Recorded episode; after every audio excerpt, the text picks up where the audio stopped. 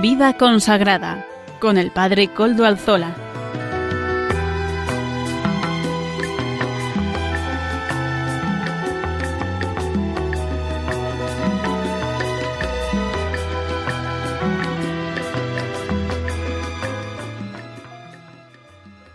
Buenas tardes hermanos, amigos y oyentes. Hoy es jueves y son las 5 de la tarde, una hora menos en las Islas Canarias. Es por tanto la hora de vida consagrada en Radio María. Les saluda con sumo gusto Padre Coldo Alzola, Trinitario.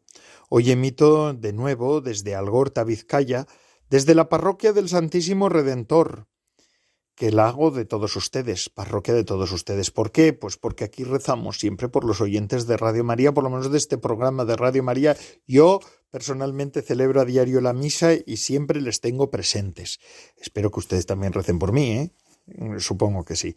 Además, ya nos vamos a poner también, como todos los días, al patrocinio, a la protección, bajo la protección del Beato Domingo Iturrate, que es nuestro patrono y protector, cuyas reliquias custodiamos gozosos en este templo parroquial del Santísimo Redentor de Algorta.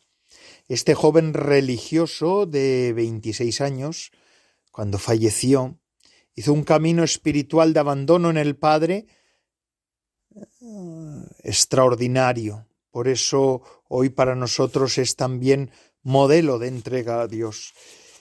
Le damos gracias a Dios por el testimonio de este joven religioso. Merece la pena que escuchen y lean y conozcan su historia, su vida. Siempre es un aire fresco, un aire fresco del Señor en nuestra en la historia de su iglesia. Saludo también a quienes nos están ayudando en el control en Madrid. Gracias a su servicio podemos emitir hoy día 21 de octubre de 2021 ya cada vez más cerca para nosotros los trinitarios la fiesta del Santísimo Redentor, el día 23 de octubre. Esta fiesta que nos recuerda cómo nuestros antepasados en la orden rescataron esa talla insigne que hoy se conoce como el Cristo de Medinaceli, esa talla que tanta devoción ha suscitado no solamente en Madrid, sino yo diría que en casi todo el mundo, donde ha habido un convento trinitario, presencia trinitaria o presencia de las cofradías trinitarias, ha habido y hay una talla que se venera. A tantas personas les ha ayudado el Santísimo Redentor, ese Cristo rescatado, ese Cristo manso, atado de pies y manos. Y nosotros esta semana solemos tener presentes también a los cristianos perseguidos, Vamos a pedir por ellos al inicio de este programa. Permítanme que lo haga como aportación nuestra de, la orden trinitaria a todos los demás y a toda la Iglesia, ¿verdad? Una semana de oración por los cristianos perseguidos. Pido por ellos en este momento. Comenzaremos y sin más dilación voy a comenzar a presentarles los contenidos del programa de hoy. Comenzaremos con la sección de noticias que hoy nos ofrece Sara de la Torre, redactora jefe de la revista Eclesia, que nos hará un resumen de la actualidad eclesial semanal. A continuación tendremos también Apuntes de Espiritualidad, esa sección que ya nos acompaña varias semanas, varios meses ya, que nos la ofrece nuestra colaboradora Natalia Mendieta. También hoy personalmente, haremos presente un testimonio que nos llega del otro lado del Atlántico, en concreto de Venezuela. vamos a leer una carta del cardenal, leer y comentar una carta del cardenal Baltasar Porras Cardozo, que es arzobispo metropolitano de Mérida y administrador apostólico de Caracas. Escucharemos lo que nos dice. Amaro Villanueva nos presenta, como todas las semanas, el espacio música para evangelizar. También, como no, tendremos la sección de liturgia que nos presenta nuestra colaboradora también, Almudena Mendieta Echevarría. Y cómo no, siempre, de la mano además de la hermana Silvia Rozas, tendremos, directora de Iglesia de la revista Eclesia, tendremos nuestro detalle, el detalle de la semana esas gotas de detalle que dejamos ahí para toda la semana. Mm, antes de comenzar con las secciones, sí que me gustaría recordarles que ustedes se pueden poner en contacto con el programa por medio del correo electrónico del mismo, vida consagrada, así como el, ¿cómo se llama el programa? Igual, igual, como el título, pero todo seguido y en minúscula, vida consagrada arroba radiomaria.es. Ustedes me escriben y yo les contesto. Y a la vez también el programa ya tiene su podcast, el podcast en la web de podcast de Radio María. Amaro Villanueva nos suele subir semanalmente nuestro podcast, así que pueden escuchar esto en diferido otra vez, si lo quieren escuchar de nuevo, si se lo quiere mandar a alguno para que lo escuche porque esta cosa le parece interesante, pues lo pueden hacer. Y sin más, les dejo con Sara de la Torre, redactora jefe de Eclesia, que nos presenta la actualidad eclesial de la semana. Muy buenas tardes, Padre Coldo, y buenas tardes también a todos los oyentes de su programa en Radio María. Desde la redacción de la revista Eclesia queremos enviarles un afectuoso saludo y además ofrecerles los contenidos de la revista Eclesia del número 4094. Esta semana tenemos dos temas centrales, el Domum que celebramos el 24 de octubre y el inicio de la fase diocesana del Sínodo. Tras la rueda de prensa para presentar la campaña de OMP, la revista Eclesia tuvo ocasión de conversar con Mónica Martín, cofundadora de la ONG Hatari. Ella nos deja un titular, Irte fuera para aprender a vivir por dentro. Las misiones se pueden convertir en una forma de vida si vives intensamente y en constante movimiento. Además, nuestro colaborador Carlos González se ha sumergido en el sínodo de la mano del obispo emérito de Zaragoza, Vicente Jiménez, que es coordinador del equipo sinodal de la Conferencia Episcopal Española. Más protagonistas tiene este reportaje que no pueden dejar de leer. Además, como cada semana eh, nos vamos a La Palma, que trata de volver a la normalidad mientras el volcán sigue en erupción. Todo esto eh, respecto a la Iglesia en España, pero también toda la información internacional, las claves maticanas de la mano de nuestra corresponsal Ángeles Conde y toda la documentación del Papa Francisco. Les esperan a ustedes en la revista Eclesia, donde estamos con los brazos abiertos. Un fuerte abrazo y hasta la semana que viene, si Dios quiere.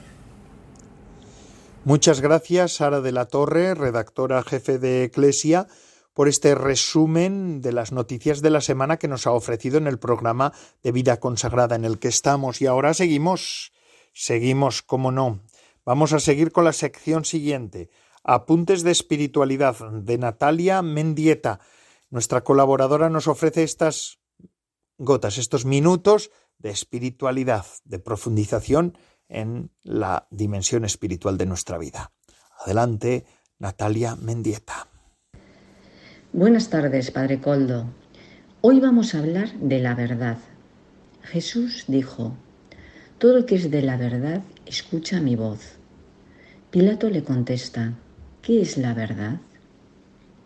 Es la eterna pregunta del hombre que, sin embargo, tiene una clara respuesta.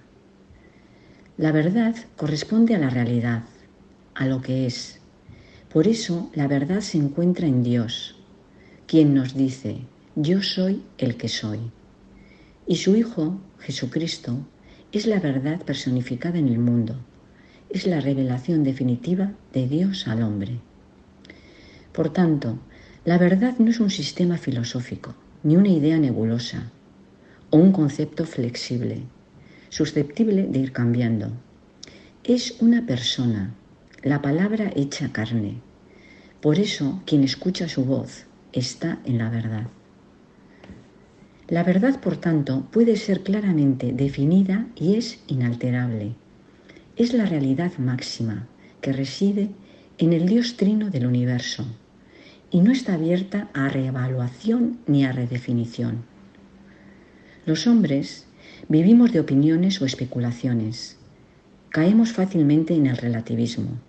Pero Dios, el absoluto, habla de forma absoluta y verdadera. ¿Por qué entonces nos cuesta encontrar la verdad? ¿Vivirla? ¿Discernir entre el bien y el mal? Jesús une a la verdad la libertad. Si os mantenéis en mi palabra, seréis verdaderamente mis discípulos y conoceréis la verdad, y la verdad os hará libres. Y aquí aparece el concepto de libertad como capacidad de elegir el bien, no de elegir sin más. Porque elegir el bien nos hace vivir sin ataduras, sin pecado que nos esclaviza. En la parábola del sembrador, Jesús nos enseña cómo el hombre hace uso de esa libertad para acoger su palabra. Son las diferentes actitudes del hombre ante la verdad que Dios le presenta. Algunos rechazan lo que Dios siembra en su corazón, porque no están abiertos a la verdad, no la entienden por su soberbia, y el maligno les arrastra con sus mentiras. Otros reciben la palabra con alegría, pero no arraiga, su corazón es pedregoso, y ante la tribulación o la persecución caen. A la verdad se opone el miedo. Otros escuchan la verdad, la entienden y la cogen, pero las preocupaciones de este mundo y la seducción de las riquezas la ahogan. La verdad queda eclipsada por el materialismo. Por último, están los que escuchan la verdad y la entienden y la cogen y la defienden, incluso con la propia vida, y producen mucho fruto. La humildad es la actitud del cristiano, porque la verdad tiene vida propia, no puede morir, crece y se extiende. La verdad fue crucificada en la cruz, pero no pudieron acabar con ella, no pudieron acallarla, sino con más fuerza que nunca con el empuje del Espíritu Santo, se extendió por todo el mundo. La mentira es efímera, acaba muriendo y desapareciendo. La verdad es eterna.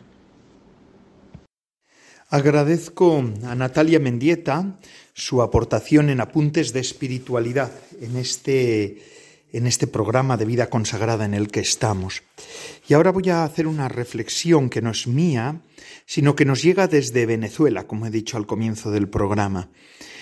Eh, está escrita por el cardenal Baltasar Porras Cardozo, arzobispo metropolitano de Mérida, en Barcelona, y, en, perdón, en Venezuela, y administrador apostólico de Caracas. Por tanto, el arzobispo metropolitano de Mérida, y administrador apostólico de Caracas, el cardenal Baltasar Porras Cardozo, escribe esta carta en una revista trinitaria, mm, en una revista que tenemos nosotros los trinitarios, y viendo cuál es la situación de aquella iglesia, me parecía interesante poderme hacer eco de lo que nos dice este el cardenal. La vida cristiana, dice el cardenal, tanto a nivel personal como comunitario, se nutre de la palabra, de la tradición pastoral universal, regional y local, en diacronía con la realidad circundante.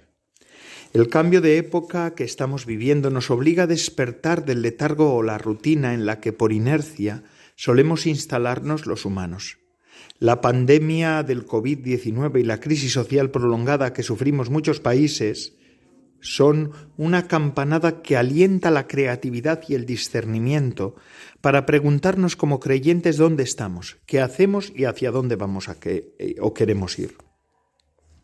La Iglesia en Venezuela, toda ella, es decir, todos los bautizados, más allá de las responsabilidades personales y o ministeriales, se preguntó a comienzos del tercer milenio, invitando a todos creyentes y no creyentes, a asumir la tarea de ser hombres y mujeres nuevos, impregnados de la sociedad de valores que indignifiquen a la persona humana y hagan posible en nuestro país la novedad de la vida y se logre así la transformación de nuestro pueblo con, la, con el brillo del esplendor de la verdad, la justicia y la paz y se experimente con fuerza el amor fraterno. Mensaje final del Concilio Plenario de Venezuela el 7 del 10 del 2006.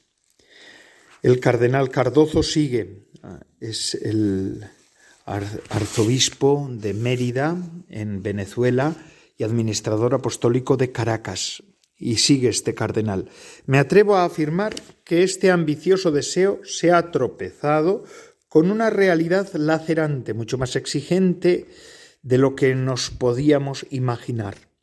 La conversión global, la revisión a fondo y el termómetro de lo que éramos y de lo que queremos ser nos ha obligado a un discernimiento exhaustivo en el que la gracia puede más que nuestras fuerzas, siempre débiles. Estamos padeciendo como sociedad la crisis más profunda de nuestra historia. El régimen político nacido a comienzos de este siglo con la ilusión de una mejor democracia, una mayor igualdad y un progreso integral, se ha venido a menos, incapaz de dar lo que había ofrecido, generando una situación de pobreza, mayor desigualdad social, éxodo masivo jamás visto y un horizonte nada claro para el futuro inmediato. El desmonte de, la institucionalidad ha convertido a la institución eclesial en casi la única que ha mantenido su rostro. La religiosidad de nuestro pueblo le confiere ser la institución de mayor confianza y credibilidad, poniendo sobre nuestros hombros una carga superior a nuestras fuerzas.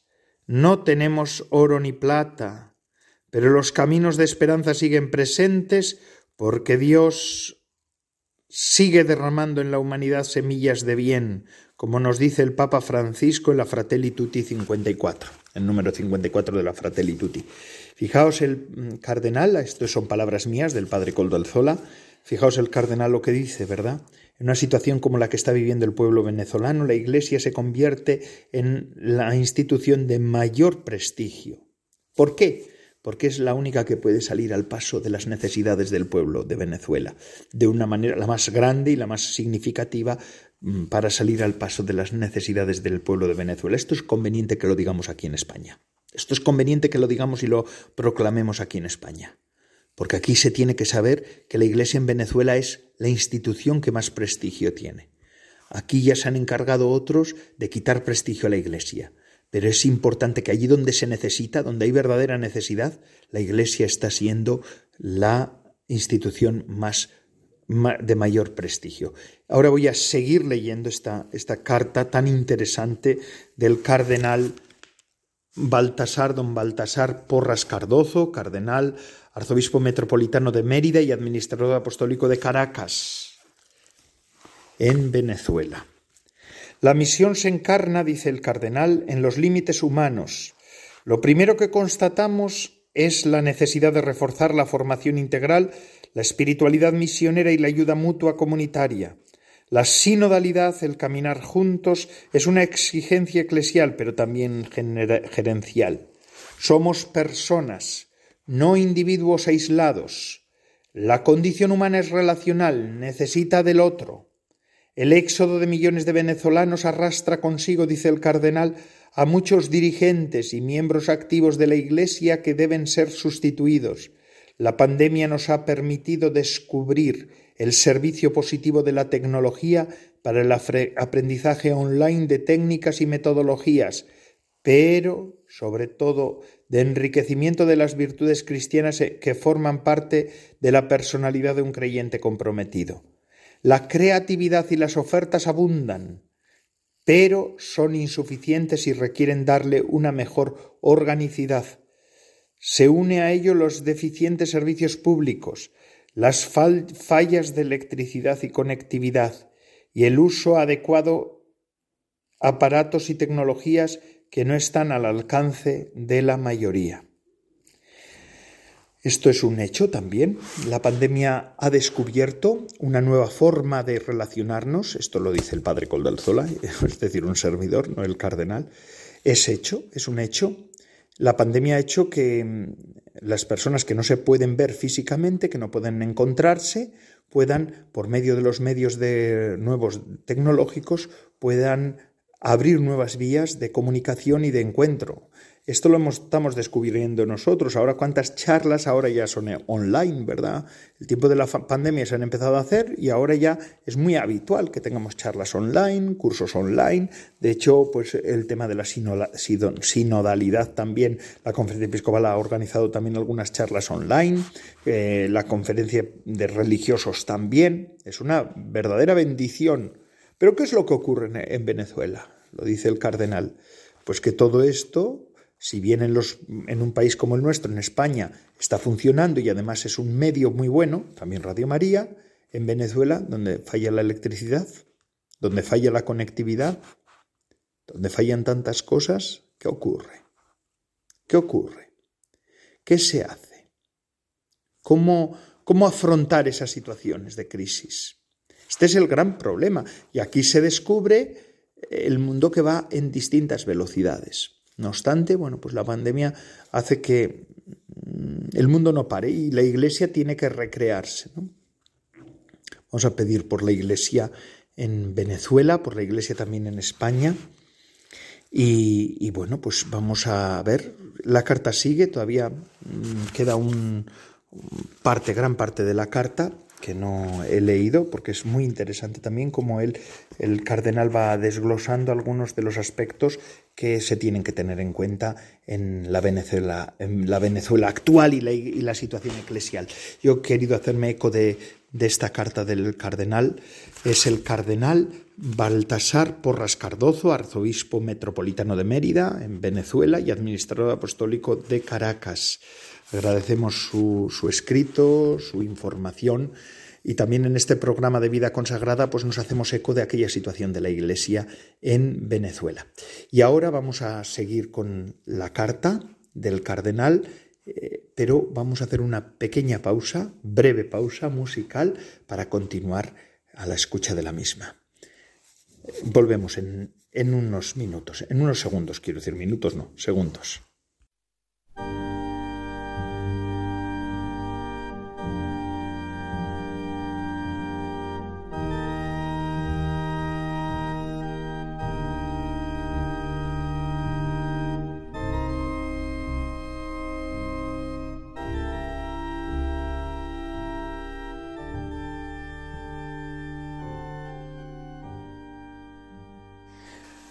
Seguimos pues después de estos segundos de música, eh, este tiempito que nos ha servido de tomar reposo, seguimos con la carta, estamos en el programa de vida consagrada de Radio María, les habla Padre Coldo Alzola, Trinitario, y seguimos con la carta del cardenal Baltasar Porras Cardozo, que es arzobispo metropolitano de Mérida, en Venezuela y administrador apostólico de Caracas, la capital.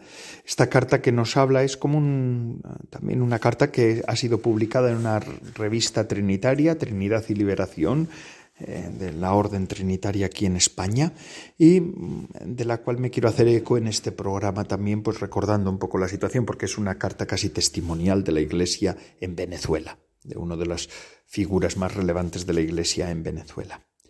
Y el cardenal sigue diciendo, la pandemia ha disparado la necesidad de atender situaciones que no estaban en el menú de los servicios pastorales, ayudas psicológicas ante la ansiedad y la soledad y las consecuencias del encierro y la falta de lo necesario de personas vulnerables, la atención a la juventud desocupada por el cierre de los institutos educacionales ha inducido a ofrecer ayudas escolares, iniciativas deportivas y culturales. Las pastorales juveniles han producido subsidios al alcance de reducidos grupos. La pastoral educativa se ha visto en la necesidad de afrontar situaciones límites ante la disminución del profesorado por los exiguos salarios que perciben los educadores.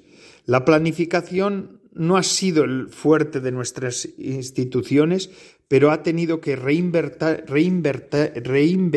perdón, para subsistir. Pero sigue el cardenal también, el cardenal Baltasar Porras Cardozo, arzobispo de Mérida, eh, en Venezuela y administrador apostólico de Caracas. Dice lo siguiente. Más grave aún es la situación social, el empobrecimiento y la escasez de lo necesario para la vida personal y familiar. La capilaridad de las, de las cáritas y otras instancias de ayuda social presentes en todas las capas de la sociedad ha sido el bálsamo samaritano a través de las ollas solidarias, las bolsas de alimentos, la atención a la desnutrición infantil, la falta de agua, sobre todo en los centros urbanos y la atención a los excluidos y discapacitados. Un horizonte enorme, inabarcable por asumir subsidiariamente lo que es obligación primordial del Estado, Es un imperativo de la acción eclesial el valor central del amor. La altura espiritual de una vida humana está marcada por el amor, que es el criterio para la decisión definitiva sobre la valoración positiva o negativa de una vida humana. Todos los creyentes, dice el Papa Francisco en la Fratelli Tutti 92, necesitamos reconocer esto. Los creyentes necesitamos reconocer esto. Lo primero es el amor. Lo que nunca debe estar en riesgo es el amor. El mayor peligro es no amar, dice el Papa Francisco, Fratelli Tutti número 92. La descripción anterior, dice el, el cardenal ahora, el cardenal Baltasar Porras Cardozo, arzobispo metropolitano de Mérida y administrador apostólico de Caracas. La descripción anterior puede parecer idílica. Lo vivimos en la tensión entre el desánimo, la desesperación, la pérdida del sentido de la fraternidad por el lenguaje de violencia y odio, de división de clases, que no une sino que separa e induce a perder el horizonte de la esperanza y la alegría con realismo, pero poniendo lo mejor de nosotros, que es la cercanía y el acompañamiento de la gente, de todos los que de los que viven bien y de los que no tienen lo necesario. La presencia en los sectores populares y de frontera es el mejor testimonio de hombres y mujeres, sacerdotes, religiosas, religiosos, laicos, que lo dan todo. Unos treinta sacerdotes y una veintena de religiosas han sucumbido al COVID, número muy alto para la cantidad de clérigos y consagrados presentes en el país. Qué bonito también en este momento, esto no son palabras del cardenal, sino propias mías, del padre Coldolzola, trinitario, qué bonitas estas palabras, ¿verdad? Eh, el número de religiosos no es mucho en Venezuela y en otros países, y, claro, el estar tan expuestos a las necesidades y también religiosos y religiosas. Nosotros somos la vida consagrada, es el cuerpo en la iglesia que está normalmente más cerca de los pobres, en las fronteras, en las periferias. Esta es la vida religiosa. La vida consagrada es la vida que sale del, del seno de la iglesia, siempre unida a sus pastores, siempre unida a los obispos, pero para ayudar a los más necesitados, tantísimas veces y en tantos lugares. Bendita vida consagrada. Damos gracias a Dios por la vida consagrada. Y voy a continuar acabando ya la, la, la carta del cardenal Baltasar Porras Cardozo, arzobispo metropolitano de Mérida y administrador apostólico de Caracas. Dice, atravesamos un duro desierto, pero con el norte seguro en el seguimiento a Jesús, superar los espejismos para hacer un alto en el camino, en los muchos oasis que encontramos, en la sonrisa agradecida, en el compartir sereno, en el despojo de todo sentimiento de revanchismo, de odio, de exclusión y de muerte. Es parte del aprendizaje espiritual para tiempos recios. A nosotros, queridos benévolos lectores, os pediría a vosotros, desde esta orilla del Atlántico, yo os lo digo a todos ustedes yo les digo a, todos ustedes, eh, oyentes de Radio María, el cardenal nos pide la solidaridad, que es algo más que la simple indignación ante el mal o la generosidad de una dádiva siempre bien recibida. Compartir y dar, darnos mutuo entusiasmo para que la fe no sea solo una exigencia, sino un don, no de los que nos sobra, sino de lo que tengo, como la viuda del pequeño óvulo. La santidad en el mundo actual para dar razón de nuestra esperanza pasa por las cinco notas que nos trae Gaudete et exultate, aguante, paciencia y mansedumbre para recorrer el camino de la vida con la frente en alto, alegría y sentido del humor mucho más necesarios cuando la adversidad toca a nuestras puertas, audacia y fervor para que la pasión del amor a Dios se convierta siempre en servicio al prójimo, en comunidad, en sinodalidad, por solo, porque solos no nos salvemos y ni nos salvaremos, y en oración constante, porque celebrar en la plegaria es epifanía, profecía elocuente, porque tiene su origen en Dios, donde florece su espíritu.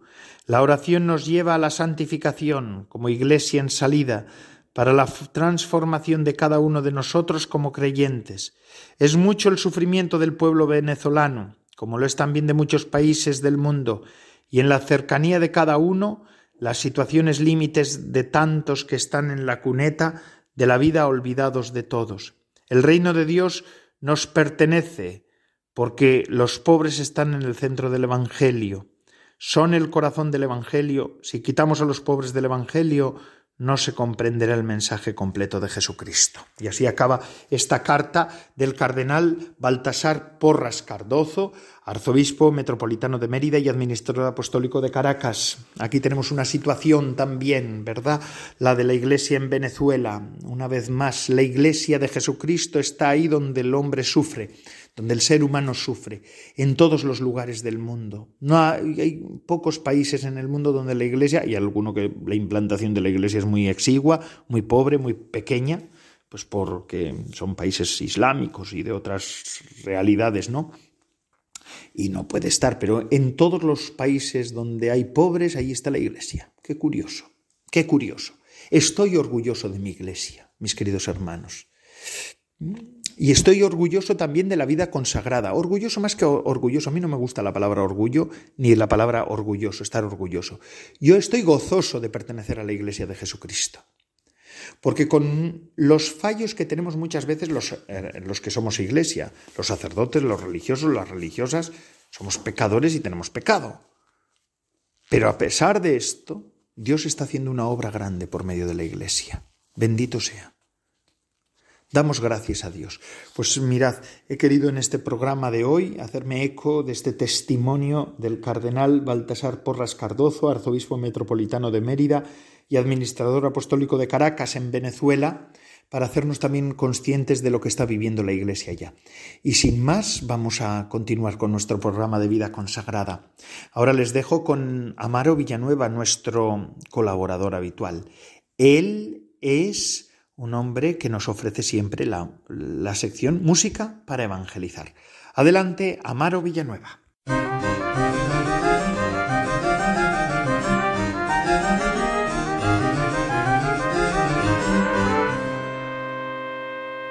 Buenas tardes, bienvenidos a la sección de música para evangelizar. Hoy escuchamos la canción titulada Magdalena. Interpreta Juan Susarte y Confiados.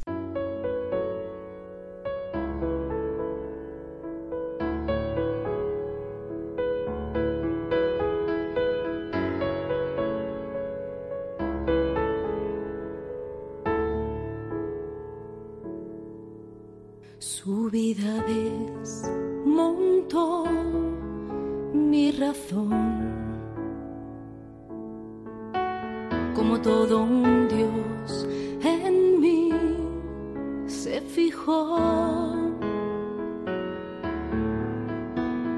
Me miró y su cara iluminó vacíos que asolaban a mi corazón devorando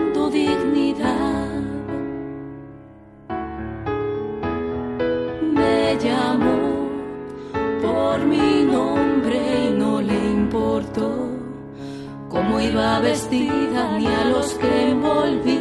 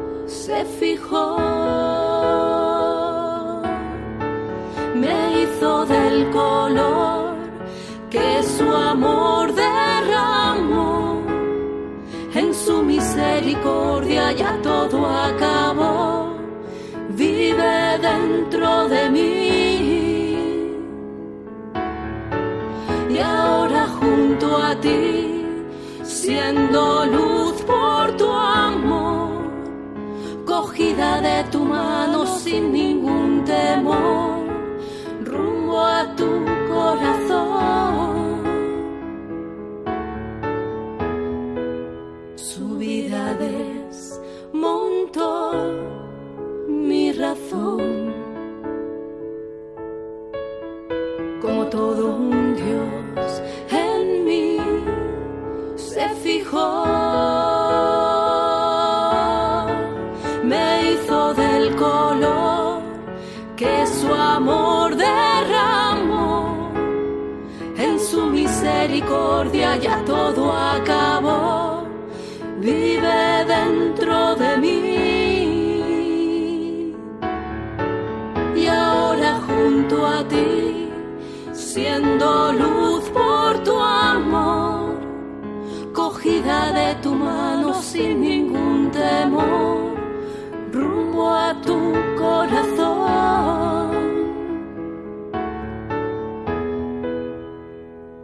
Su vida desmontó mi razón.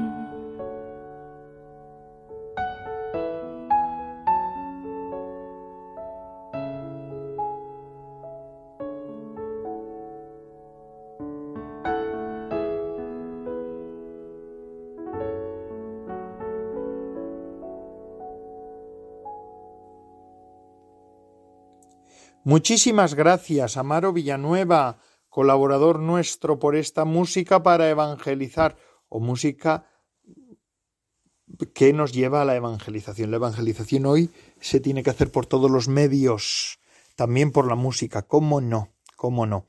A mí me alegra mucho saber que hay algunos, algunas personas conversas que ahora están haciendo sus, sus aportaciones en programas así generalistas. Dios quiera que los mantenga en su, camino y puedan dar mucho testimonio de la, de la fe en Jesucristo. También aquí en Radio María estamos en ello, ¿verdad? Por eso hemos creado, se creó esta Radio de la Virgen y se sigue manteniendo este milagro de Radio María. Y bueno, pues antes de acabar, ya nos queda muy poquito del programa, pero antes de acabar, antes de acabar con la liturgia, vamos a escuchar ahora de la mano de la hermana Silvia Rozas de las Hijas de Jesús, que también es directora de la revista Eclesia de la Conferencia Episcopal Española, vamos a escuchar este detalle semanal. Adelante, hermana Silvia. Señor, que vea, que vea tu rostro en cada esquina, que vea reír al desheredado con risa alegre y renacida, que vea encenderse la ilusión de los ojos apagados de quien un día olvidó soñar y creer. Que vea la oportunidad y llamada donde a veces solo hay bruma. Que vea en otro a mi hermano, en el espejo, un apóstol y en mi interior te vislumbre, porque no quiero andar ciega, no quiero andar perdida de tu presencia ni distraída por la nada. No quiero equivocar mis pasos hacia lugares sin ti. Señor, que vea, que vea tu rostro en cada esquina, que me comprometa con la misión. Que vea, Señor. Gracias, hermana Silvia Rozas, de las Hijas de Jesús, directora de Eclesia, por el detalle semanal. Y ahora sí, acabamos con Almudena Mendieta Echevarría, que nos ofrece la liturgia del Señor, la liturgia de la semana. Adelante, Almudena. Buenas tardes, Padre Coldo. Comentamos el Evangelio de este domingo de San Marcos. En aquel tiempo, al salir Jesús de Jericó con sus discípulos y bastante gente, el ciego Bartimeo, el hijo de Timeo, estaba sentado al borde del camino, pidiendo limosna. Al oír que era Jesús Nazareno, empezó a gritar, Hijo de David, Jesús, ten compasión de mí. Bartimeo estaba solo en el camino y no veía nada. Muchas veces nos encontramos solos como Bartimeo, por motivos de incomprensión, por nuestra culpa, y en algunos momentos no nos podemos apoyar en nadie, y nos entra tristeza y desánimo. No vemos salida a nuestra situación, a nuestros problemas, y la gente que parecía que era nuestra amiga están en otros asuntos. No les interesa tu sufrimiento, tus desgracias. Ellos están bien. También nos puede pasar que las cosas de este mundo nos ciegan y no sabemos ir por el camino de Jesús. Nos encontramos como sin rumbo, sin dirección, sin sentido. Este vacío que sentimos nadie lo puede llenar. Las personas no pueden aliviar este sufrimiento dolor. Bartimeo, tantos años ciego y resignado, pero un día oye que Jesús viene por el camino. Él sabía quién era Jesús, el Hijo de David, el que tenía que venir y seguramente habría oído de sus milagros. Cómo saltó su corazón cuando escuchó a Jesús. Intentaron callarle, pero su fe y su confianza fueron más fuertes. Y no paró de gritar, Hijo de David, ten compasión de mí. Hijo de David, ten compasión de mí. Soltó el manto y dio un salto. Sabía que su vida iba a cambiar. Lo sabía y lo deseaba con todo su corazón. Bartimeo confiaba absolutamente en Jesús. Y Jesús le pregunta, ¿qué quieres que haga por ti? Es una pregunta que siempre me deja pasmada. Jesús siempre nos hace esta pregunta, aun sabiendo lo que realmente necesitamos. Él siempre nos hace esta pregunta. Cuando uno dice lo que necesita Dios, pasa de ser un deseo a una petición, de un deseo a un acto de voluntad firme. Se expresa verbalmente lo deseado, lo que quiero que Dios haga en mí, lo que necesito. Esto nos recuerda cuando vamos a confesarnos.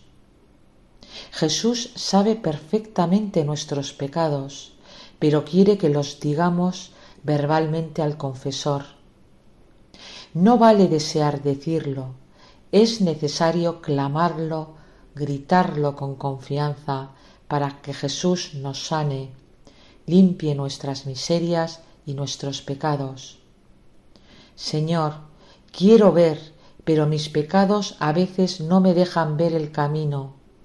El mundo no quiere que me acerque a ti. Me ponen muchos obstáculos para acercarme a ti, para acercarme al Salvador, como le pasó a Bartimeo. Pero una simple confesión puede hacer que yo vea, que yo me levante, que yo pueda volver a seguir a Dios por el camino de Jesús. Entonces ya no hay ni ceguera ni cadena alguna que me pueda separar del amor de Dios. Dios me puede curar siempre si yo se lo pido. Todo depende de mí, de mi grito. Él siempre en la confesión nos pregunta, ¿qué quieres que haga por ti? cuáles son tus miserias y Él una a una las va tocando y sanando en la confesión, en la comunión, en la adoración, en el amor al prójimo. Jesús le dijo, anda, tu fe te ha curado, y al momento recobró la vista y lo seguía por el camino. Cuando nos da la absolución el sacerdote, Jesús nos dice, anda, tu fe te ha curado, y al momento recobro la vista y lo sigo otra vez por el camino.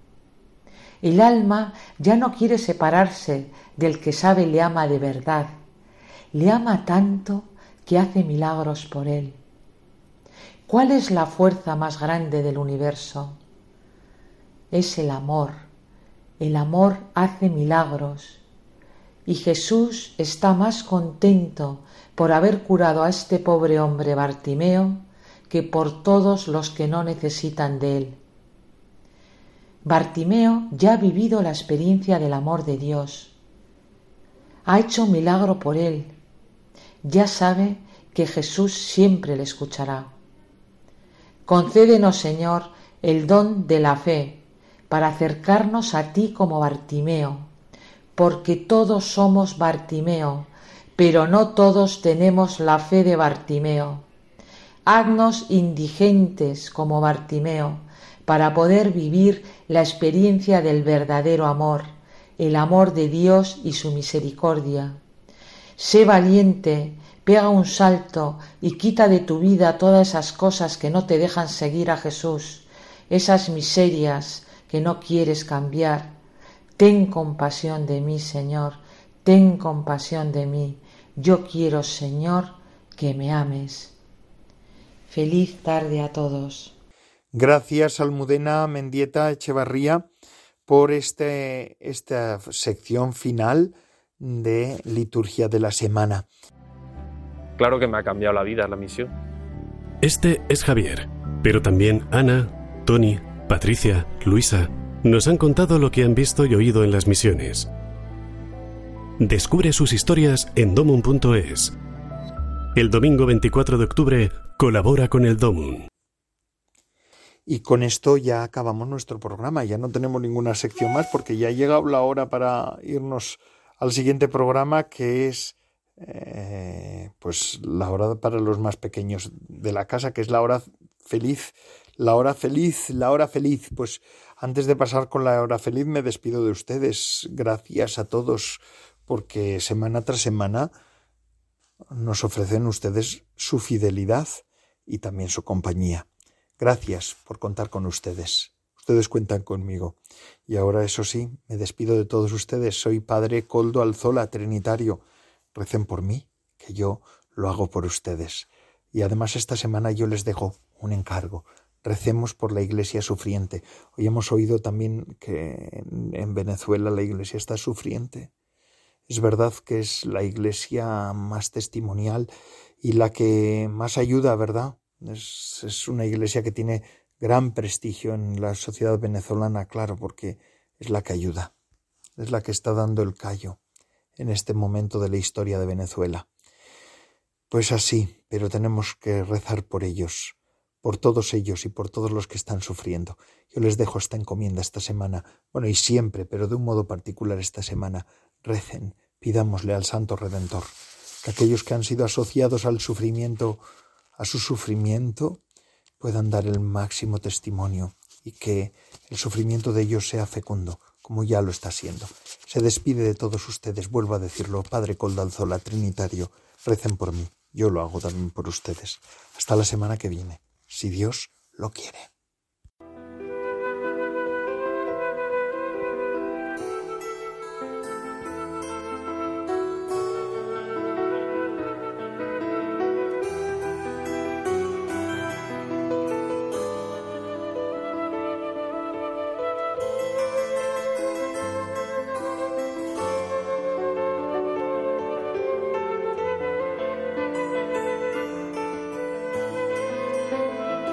Consagrada con el Padre Coldo Alzola.